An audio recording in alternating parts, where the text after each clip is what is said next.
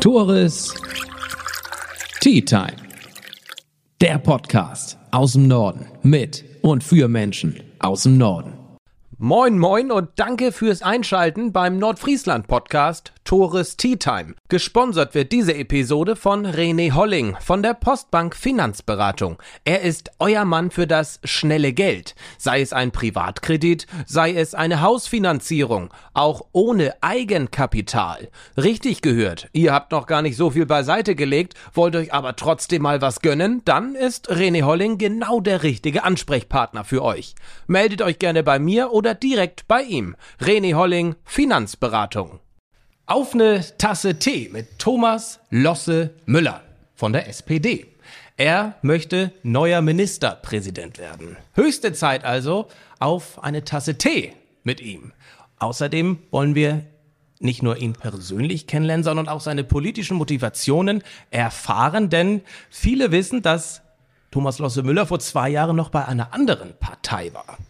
Ein Spoiler also vorab. Wir erfahren, wie das dazu gekommen ist, dass er jetzt zwei Jahre später SPD-Ministerpräsident werden möchte. Ich bin ganz gespannt und freue mich, dass es so kurzfristig mit uns beiden, gestern wurde es erst vereinbart, äh, geklappt hat. Moin Thomas. Moin Tore. Wir befinden uns in meinem Husum, will ich mal sagen. Was machst du heute hier? Wir sind hier im Husum Hus. Jawohl. Und äh, wir haben heute einen Teil meiner Tour als Teil des Wahlkampfs. Ähm, das ist jetzt nicht so, wie man das von früher kennt, die so diese große politische Wahlkampfschlacht äh, mit den großen Sprüchen, äh, sondern eher Gespräch, sowohl mit den beiden Direktkandidaten hier aus Nordfriesland äh, als auch mit dem Publikum. Und das ist ein total echt schönes Format, ein bisschen wie so ein Podcast, aber eben als So ein Wohnzimmer. so ein Wohnzimmergespräch, ganz genau. Eben schon mal reingeguckt, sieht sehr heimelig aus. Kann man, Ja, kann man sich gemütlich machen. genau. Ja. Und wo kommst du gerade her? Wie das war dein heutiger Tag bislang? Es ist ja Wahlkampf-Hochphase gerade. In einem, Absolut, einer Woche absolut. ist äh, die Wahl. Absolut. Ich war heute Morgen mit Clara Geiwitz, unserer Bundesbauministerin, in den Höllk-Hochhäusern. Die sind ja in Schleswig-Holstein ziemlich berühmt. Jawohl. Ähm, also Immobilien, Hochhäuser in einem schrecklichen Zustand, in den letzten drei Jahren mehrfach verkauft worden, immer wieder von einem Investor zum anderen. Keiner hat sie instand gehalten. Echt unwürdige Wohnzustände. Ähm, und wir waren da mit Clara Geiwitz und dann dem Vorstand des jetzigen Eigentümers, ähm, um darüber zu sprechen, was man da besser machen kann. Und auch, dass wir ein sogenanntes Wohnraumschutzgesetz brauchen, damit Kommunen eingreifen können in so einer Situation. Das können sie nämlich im Moment nicht.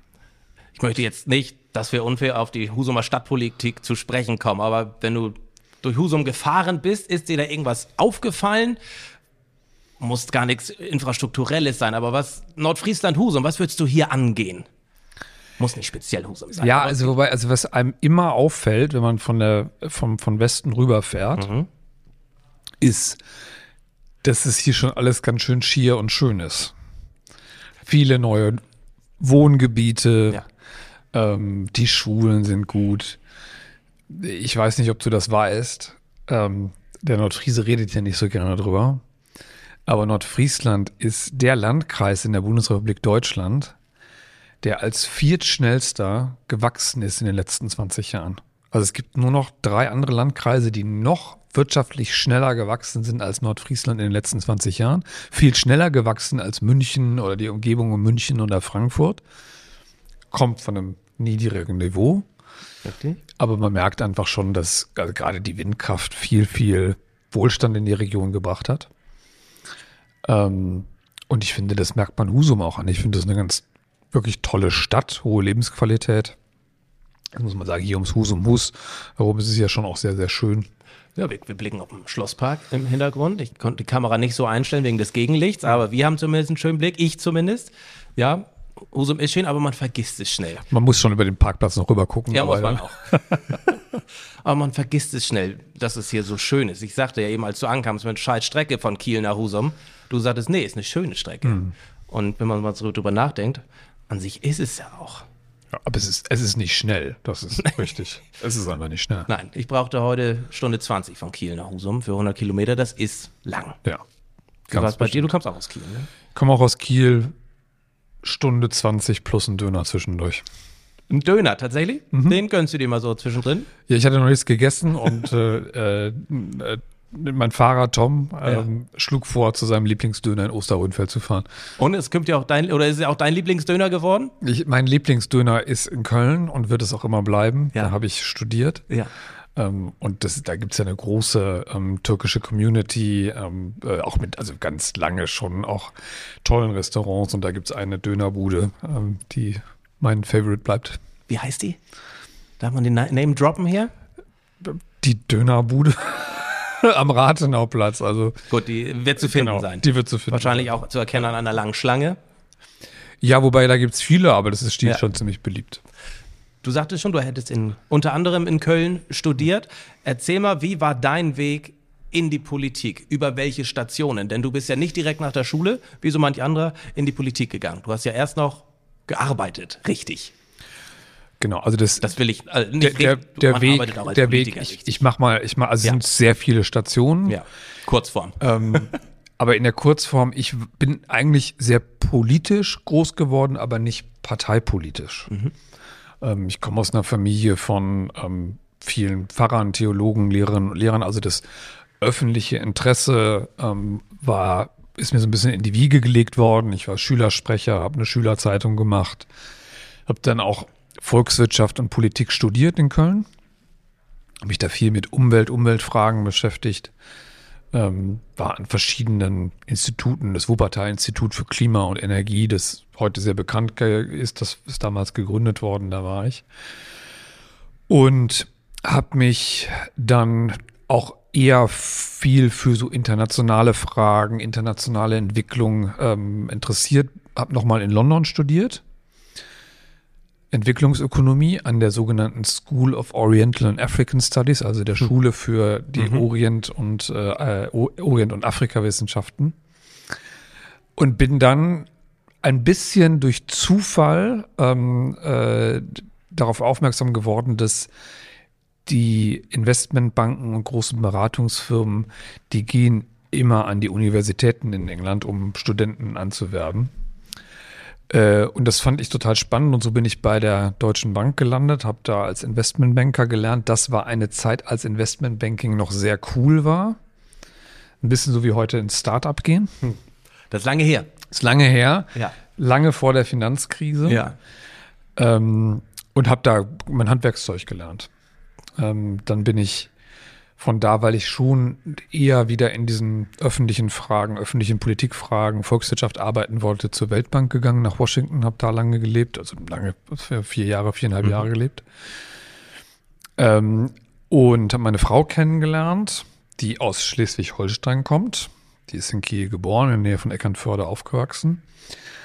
Und bin dann nach Frankfurt gezogen.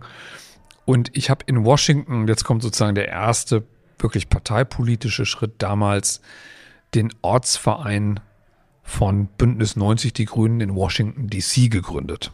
Immer noch der erste Ortsverein einer deutschen Partei in den USA.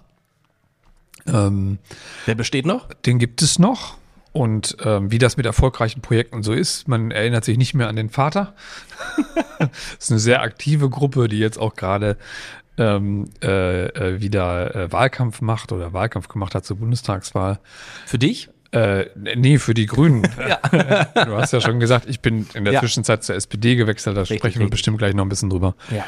Aber um das abzuschließen, also habe dann hab da viele äh, PolitikerInnen kennengelernt, unter anderem Robert Habeck, ähm, der mich dann Monika Heinold vorgestellt hat, der Finanzministerin hier in Schleswig-Holstein, die mich gefragt hat 2012, ob ich als Staatssekretär mit ihr ins Finanzministerium gehe, was ich sehr, sehr gern gemacht habe. Meine Frau kommt ja von hier. In der Zwischenzeit hatten wir auch geheiratet. Deswegen heiße ich jetzt auch Thomas Lossemüller. Ich hieß früher nur Thomas Müller. Siehste, da reden wir jetzt gleich noch drüber, ne? Ja, ich, als ich dich äh, bei YouTube gesucht habe, ähm, war ein Video von dir und direkt von Thomas Müller. Ne? Ist, ja, Ja. okay. War das der Grund, weshalb du den Namen angenommen hast? Ja, Okay. ja. Also nein, das war nicht der Grund, aber ähm, Ich meine, langfristig. Losse, ist ja- Losse ist ein sehr schöner Name. Das ist Ja. der Familienname. Wir mussten uns ja einen Namen aussuchen. Wir haben uns dann den Namen Mhm. Losse ausgesucht. Müller ging ein bisschen die Argumente aus in der Diskussion.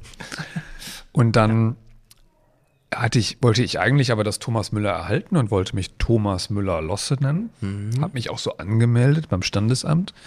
Bin dann zurückgegangen zu meiner Familie. Gesagt, ich heiße dann jetzt bald Thomas Müller Losse. Und meine ganze Familie so, hm, Müller-Lüdenscheid, ne? Ja. Und dann habe ich mir gedacht, das machst du jetzt liegen nahe, ja. das machst du jetzt nicht die nächsten 50 Jahre Nee. mit. Und dann habe ich es nochmal in Losse Müller umgedreht. Ah ja, okay. So, und dann Ja. äh, Staatssekretär äh, und dann hat mich Thorsten Albig gefragt, ob ich zu ihm in die Staatskanzlei komme. Und so hat es dann angefangen. Sag mal schnell, was macht ein Staatssekretär? Man hört es, liest es überall, aber was macht er eigentlich so? Der Staatssekretär oder die Staatssekretärin sind die Chefs der Verwaltung in den Ministerien. Ähm, sind Beamte. Und ähm, die Rolle ist die Übersetzung zwischen der Politik, die die Ministerin oder Minister setzen, ähm, und dem Verwaltungshandeln. Ähm, also man ist eher Experte, eher Technokrat, führt den Apparat und sorgt dafür, dass entweder Politik umgesetzt wird oder auch Politik gut vorbereitet wird und Entscheidungen gut vorbereitet werden. Okay. Und ein Finanzstaatssekretär macht das im Finanzministerium. Da geht es natürlich dann ganz viel um Haushaltsfragen. Damals ging es auch um die wieder Notsituation der HSH Nordbank. Und der Chef der Staatskanzlei hat so ein bisschen herausgehobene Funktionen unter den Staatssekretärinnen und Staatssekretären, ähm, koordiniert die gesamte Regierungsarbeit, ähm, bestimmt die Tagesordnung des Kabinetts, ähm, ist eine wichtige Funktion auch in der, im, der Koordinierung zwischen den Ländern und der Bundesregierung. Es gibt ja das Format der Ministerpräsidentinnenkonferenz, ähm, das ja jetzt auch in Corona nochmal sehr, sehr bekannt geworden ist. Das bereiten die Chefinnen und Chefs der Staats- und Senatskanzleien vor. Und dann, und das war mir auch immer sehr wichtig, einfach die Frage programmatische, strategische Entwicklung des Landes. Also wo muss es hingehen, was sind die Themen, äh, wo muss man als Landesregierung vielleicht nochmal neu drauf gucken, solche Sachen. Wenn man dich googelt, Losse Müller hört, liest, ach, der hat doch hier vor kurzem die Partei gewechselt. Und jetzt kandidiert er für diese neue Partei als Ministerpräsident. Erzähl uns doch mal oder erklär uns doch mal, wie kam dieser Wechsel zustande? Das macht man, entscheidet man ja nicht von heute auf morgen, nehme ich an. Äh, wie kam das damals 2020? Also mir ist erstmal wichtig zu sagen, also ich bin von den Grünen zur SPD gewechselt. Und das war jetzt keine Entscheidung gegen die Grünen. Teile ganz viele Den Satz, Entschuldigung, habe ich heute schon mal von dir gehört, nämlich im NDR-Podcast. Ja, es, er ist ja auch wichtig, also weil Ja. das ist ja manchmal so, dass man also so ein Wechsel, es hört sich dann immer so, ah, da gab es irgendwie Streit und ist, ja, Ja, das ja. ist gar nicht so. Ähm, ich setze mich immer noch sehr, sehr stark für Klimaschutz ein, bin trage auch immer noch für die Modernisierung von Gesellschaft. Ich bin dann, komme eigentlich aus dem Naturschutz, also ich bin so ein, ich bin so ein Vogelnerd. Ja, da muss dir der Schlosspark hier aber gefallen. Hier gibt einige Vögel. Ja, das stimmt. Einige Sorgen das aber auch Ich habe damit. jetzt gerade auch schon, also deswegen, der, also der Weg, der Weg von Kiel hier rüber ist ja auch schön, weil man im Moment sind sehr, sehr viele Greifvögel unterwegs und ich habe eine, eine Wiesenweihe gesehen auf dem Weg. Guck mal. Hat sich ja schon mal gelohnt, hierher Ja, aber wir, wir, wir machen gerade einen Umweg. Wir wollten sozusagen, wie bin ich von den Grünen zur SPD gekommen? Ich habe ja lange in Großbritannien gelebt Ja. und in den USA. Und mich haben die Wahl von Donald Trump und vorher schon der Brexit ziemlich schockiert. Ähm, weil das sind jetzt zwei Gesellschaften, die ich sehr mag. Gerade Großbritannien, so das, ne, auch das liberale, ähm, äh, die Welt umspannende äh, Denken. In den USA, da war Obama gerade acht Jahre Präsident, also für mich in vielen, auf viele Art und Weise auch so die, das, das, das progressive Denken, das da überwunden hat den Rassismus und eine sehr, sehr nach vorne gewandte Politik und bam, Trump und bam, Brexit. Und wenn man sich damit beschäftigt, merkt man ja relativ schnell, klar, da ist einfach in diesem ganzen Fortschritt und in dem ganzen, äh, in der ganzen progressiven Haltung ähm, hat sich Gesellschaft verändert und gespalten.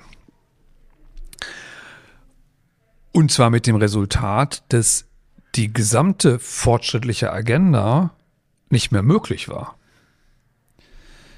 Ähm, und da merkt man, dass wenn ich diesen Fortschritt will, dann muss ich Zusammenhalt organisieren. Ich muss dafür sorgen, dass Gesellschaft es schafft, zusammenzukommen.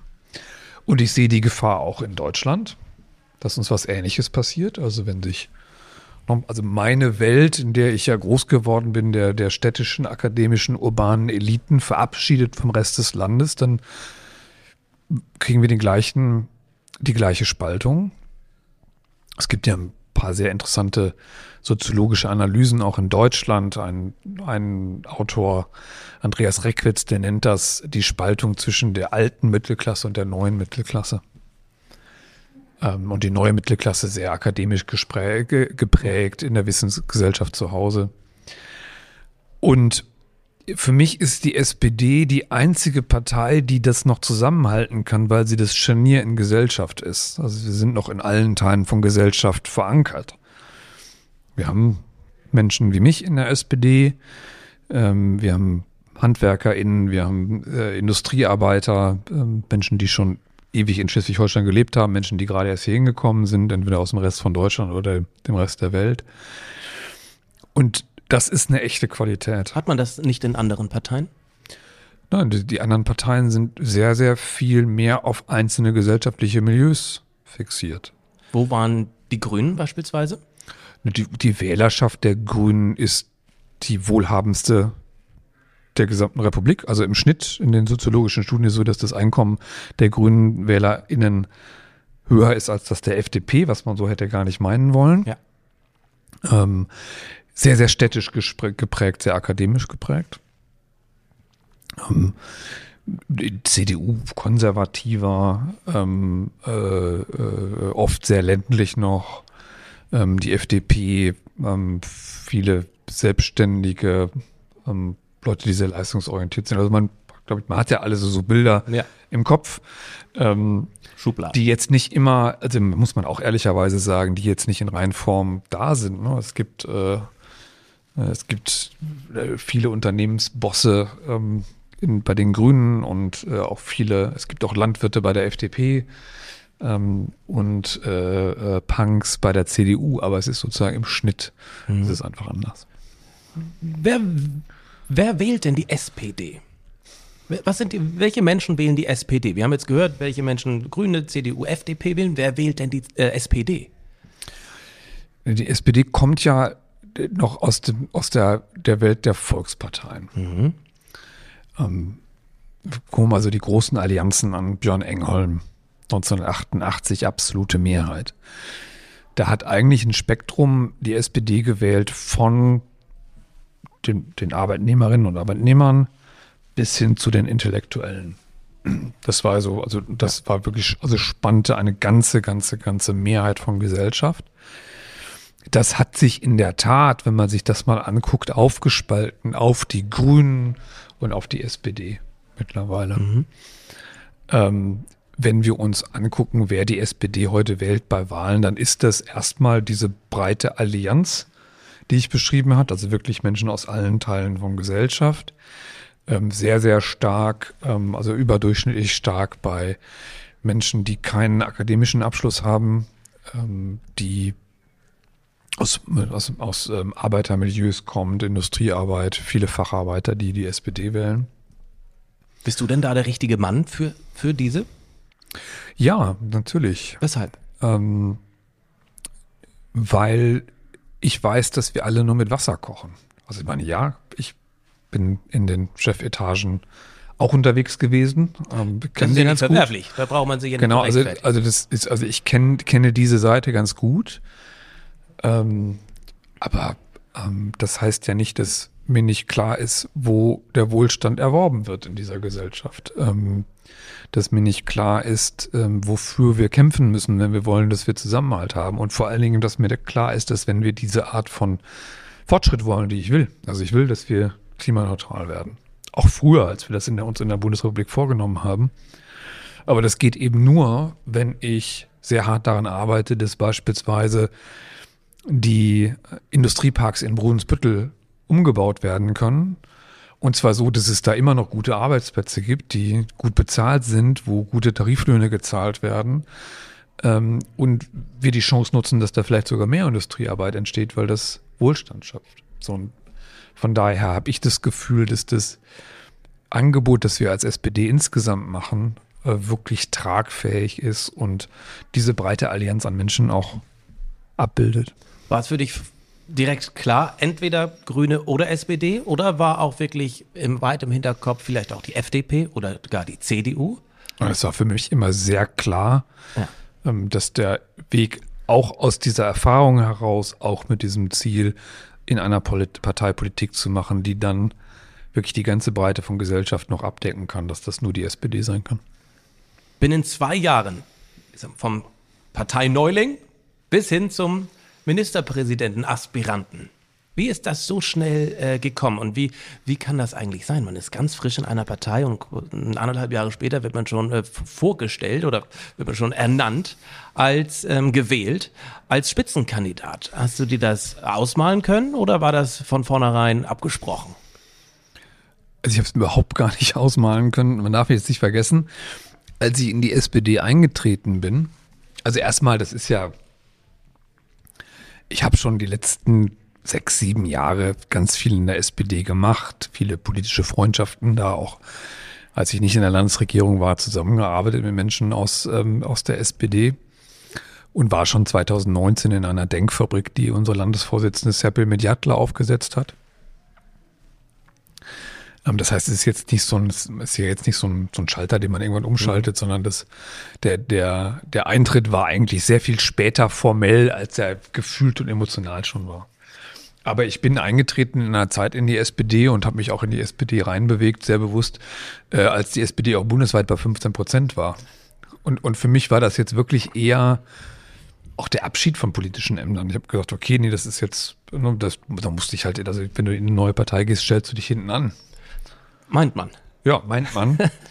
ja. Aber ähm, dann ist äh, Serpil Medjatle, hat sich irgendwann mal angekündigt, also ich habe ja viel mit ihr zusammengearbeitet, mhm. auch in der Denkfabrik, hat sich irgendwann mal nachmittags zum Kaffee angekündigt und gefragt, ob ich bereit wäre, das Amt zu übernehmen. Und sie hat es damit begründet und das hat mich dann schon auch motiviert, es zu machen, dass sie sagt, die Themen, die ich bearbeitet habe im Land und in denen ich mich gut auskenne, also insbesondere dieses Thema Digitalisierung, Modernisierung von Wirtschaft, Klimatransformation sind jetzt so wichtig und so zentral, dass sie will, dass jemand die SPD in diese Landtagswahl führt, der das dafür steht und das repräsentiert. Also da ziehe ich den Hut vor, bin zwei Jahre dahin zu kommen in diese Stellung. Wie hoch stehen die Chancen, dass du den nächsten Schritt machst und Daniel Günther ablöst? Die Chancen stehen gut, dass wir eine Koalition zusammenkriegen, die diese Kombination aus Fortschritt und Zusammenhalt organisiert. Wir haben ja zwei Konstellationen in Schleswig-Holstein. Entweder wird es die SPD, die Grünen und der SSW sein. Die alte Küstenkoalition, in der ich auch Staatssekretär war. Mhm. Ähm, oder auch in der neuen Konstellation, die wir jetzt im Bund ganz erfolgreich etabliert haben, nämlich die Ampel.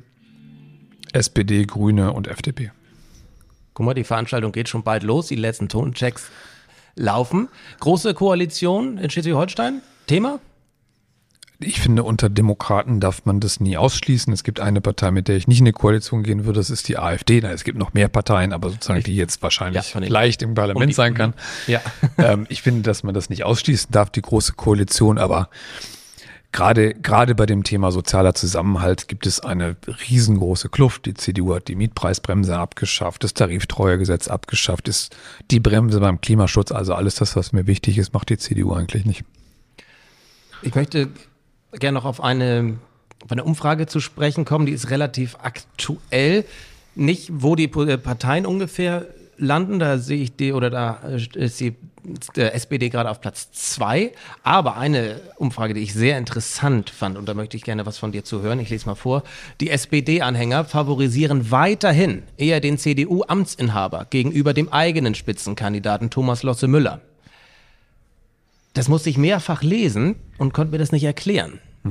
Du dir? Ich muss jetzt in der Umfrage ein bisschen aufpassen. Das sind SPD-Anhängerinnen, meint hier Menschen, die die SPD potenziell wählen oder mal gewählt haben. Mhm. Ähm, Es meint nicht SPD-Parteimitglieder. Ich bin mit 94 Eben. Prozent, Du wurdest ja 94 klar Prozent unter den Okay. Mhm. SPD-Parteimitgliedern nominiert. Also der, der Rückhalt in der Partei ist, ist sehr, sehr gut. Ich habe, da haben wir ja schon drüber gesprochen, ich bin von 0 auf 100 in diese Position Kandidat als Ja. Ministerpräsident gekommen. Ähm, mich kannten zwar eine ganze Menge Polit-Insider und äh, auch viele Multiplikatoren und Stakeholder, wie wir es nennen, also sozusagen die Insider des politischen Kiels, aber ansonsten kannte mich niemand im August 2021. Ähm, und es dauert einfach beruhigt. sehr lange. Nein, warum auch? Ja. Ähm, wenn ich jetzt Thomas Müller geheißen hätte, dann Safe. hätten alle gesagt, kenne ich. Ja, Oder hätten sie ja. den Falschen gemeint. ähm, also das Thema Bekanntheit ist natürlich ein riesengroßes Thema. Da waren wir auch immer sehr realistisch ähm, und wussten, dass wir da einen langen Atem haben müssen. Das hat sich jetzt radikal geändert äh, mit dem Beginn des Wahlkampfs. Nur dieser Wahlkampf ist sehr verkürzt worden durch die Ukraine, ähm, viele andere Themen. Ähm, und deswegen haben wir noch einen sehr, sehr hohen Prozentsatz an Menschen, die unentschieden sind. Und klar, Daniel Günther ist ein sympathischer, netter Typ. Ähm, ich mag den auch. Wir haben politisch komplett andere Herangehensweise, ähm, äh, sehen die Welt auch anders. Ähm, und Menschen entscheiden ja oft so ein bisschen danach, hm, kenne ich den, kenne ich ihn nicht, sozusagen. Und da, da bewegt sich in diesen Wochen noch sehr, sehr viel. Ich bin ziemlich optimistisch, dass jetzt gerade auch in diesen zehn Tagen oder jetzt jetzt sind es noch sieben Tage, äh, in denen wir ja wirklich uns nochmal vorstellen, in denen ähm, es auch ganz viele Medienformate gibt, in denen die Menschen einen kennenlernen können. Das Triell steht bevor. das Triell, Triell steht bevor. Du bist in Tourist Tea Time, also Genau. die zwei großen Al- Sachen. Also Tourist Tea Time, die Bild-Zeitung hat mich heute den Malocha mit den Pianistenhänden genannt. Das war der. Ich habe den Insider nicht ganz äh, verstanden. Okay. Ähm, und das ist einfach wichtig, ähm, damit die Menschen einfach Vertrauen haben können und auch einen jemanden kennenlernen. Was ist denn, Thomas Müller, Losse Müller, dein Lieblingsessen? Mein Lieblingsessen ist Schweinekotelett mit einer Pilzbiersoße und Pommes. Selbst gemacht? Von der Frau gemacht? Absolut immer selbst gemacht. Ich koche selber sehr gern und sehr viel. Ja? Leidenschaft? Ja. Eine weitere Leidenschaft, die ich in einem anderen Podcast von dir erfahren habe, ist die Nintendo Switch. Also eigentlich kommt erst noch das Vogel beobachten, aber vielleicht kommt das ja später. ähm, äh, äh, die Nintendo Switch, ja, die ist ganz neu. Ähm, Ja. wir, wir, wir haben zu Weihnachten, haben die Kinder eine Nintendo Ja. Switch gekriegt und ähm, äh, ich habe äh, Zelda, das Mhm. Spiel gekriegt und bin vollkommen fasziniert. Ja. Ähm, äh, das ist ja wirklich einfach ein komplett neues Erlebnis. Im Vergleich zu von vor 15, 20 Ja, Jahren. ne? also das, was, also das, was ich an ja. Computerspielen kennengelernt habe, als ich Jugendlicher war, das waren Striche auf einem Computer, das war schon irgendwie ganz cool. Aber es sind echt einfach richtige Abenteuer, die ich auch jetzt mit den Mädels zusammen mache und das macht richtig Spaß. Ich oute mich auch. Ich zock auch gerade die Switch, ausgeliehen von meinem Cousin und spiele da Pokémon drauf und bin auch mit Pokémon als Strichfiguren aufgewachsen. Ja. Und jetzt?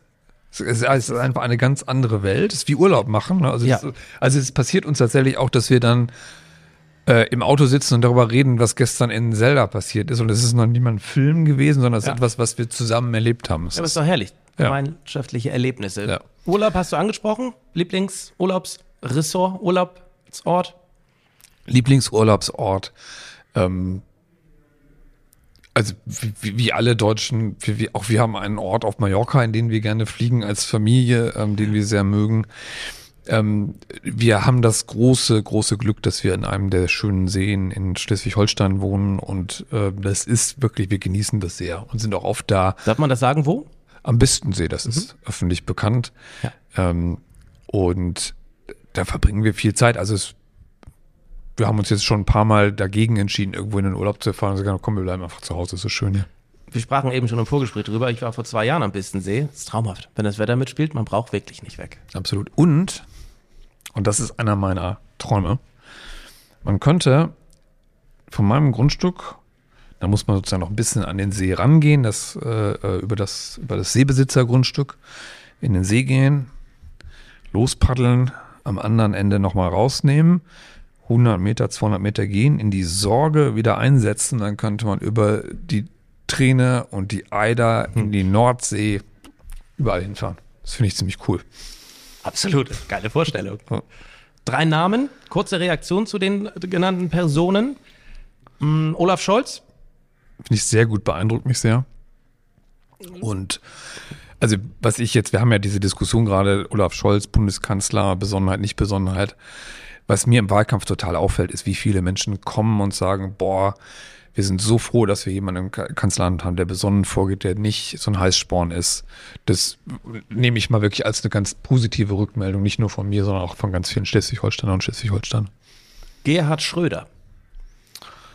War ein guter Bundeskanzler, ist ein schlechter Ex-Bundeskanzler, spricht nicht für die SPD und auch nicht für die Bundesregierung. Und Herr Zelensky. Da erstmal beeindruckender ähm, äh, Patriot, der sein Land gerade in, in einem Krieg, einem Verteidigungskrieg führt und erfolgreich ist. Sehr spannend zu sehen, wie er die sozialen Medien nutzt, auch um so eine Art neue Kriegsführung hinzukriegen.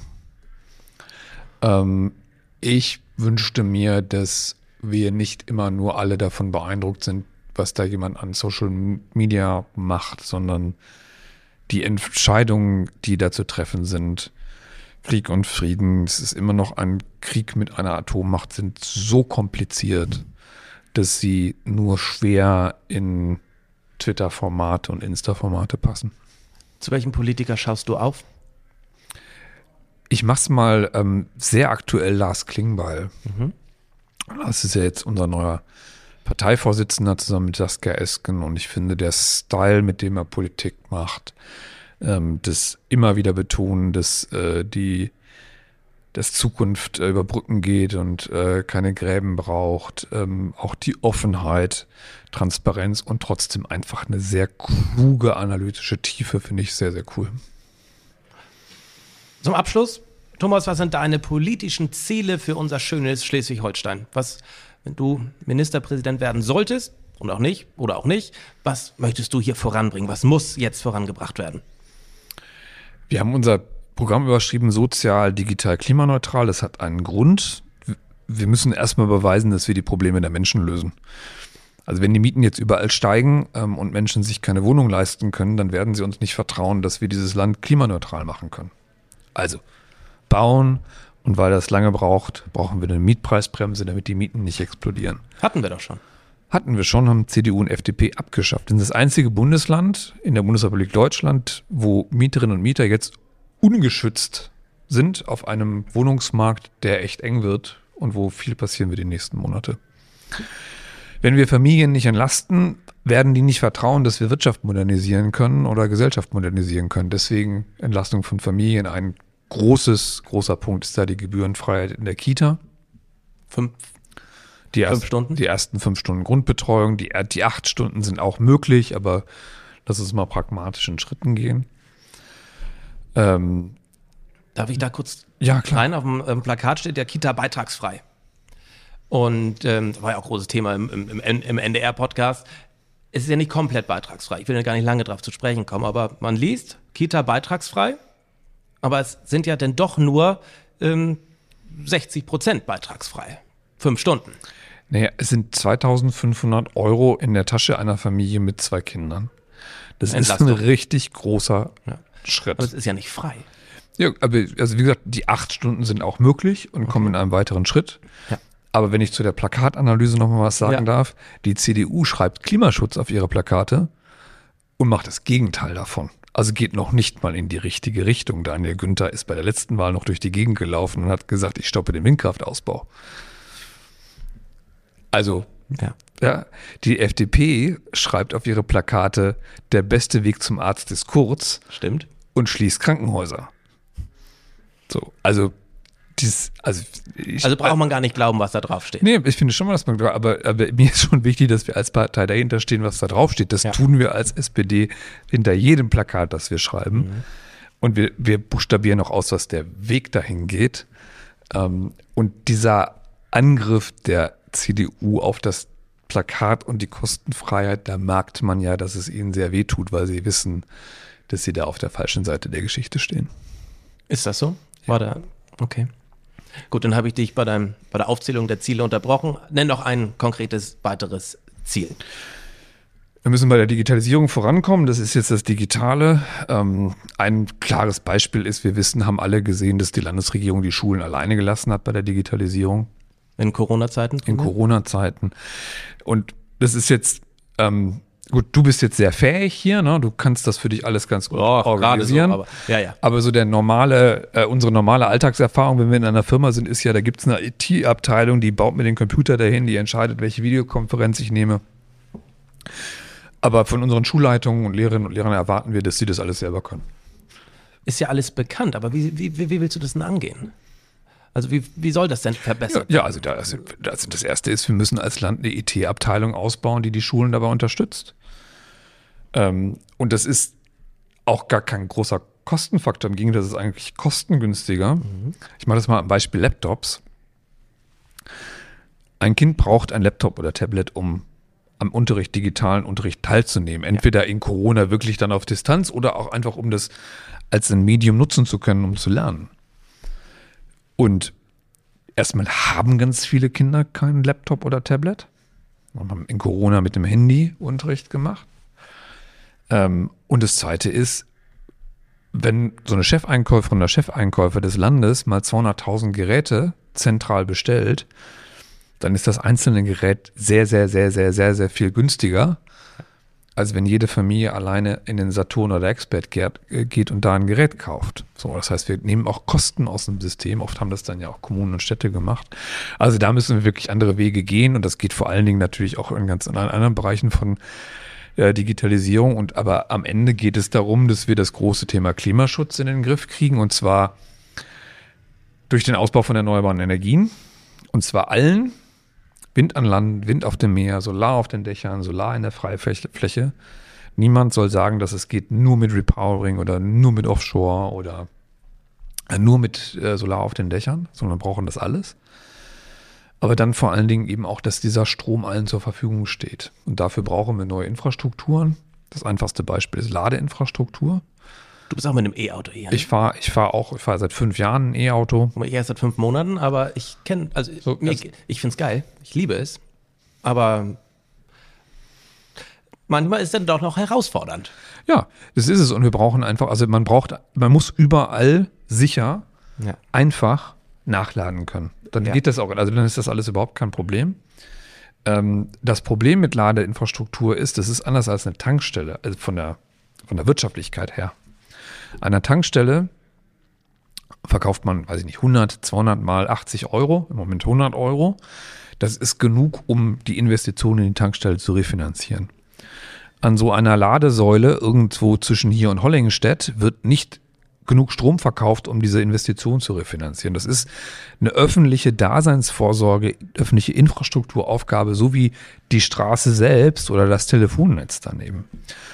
Das Geld dafür ist übrigens da, liegt in Berlin, ne? aber wir brauchen hier ein Umsetzungsvehikel, um das zu machen. Deswegen wollen wir eine Landesinfrastrukturgesellschaft haben, die das macht. Und das Gleiche gilt für Wärme.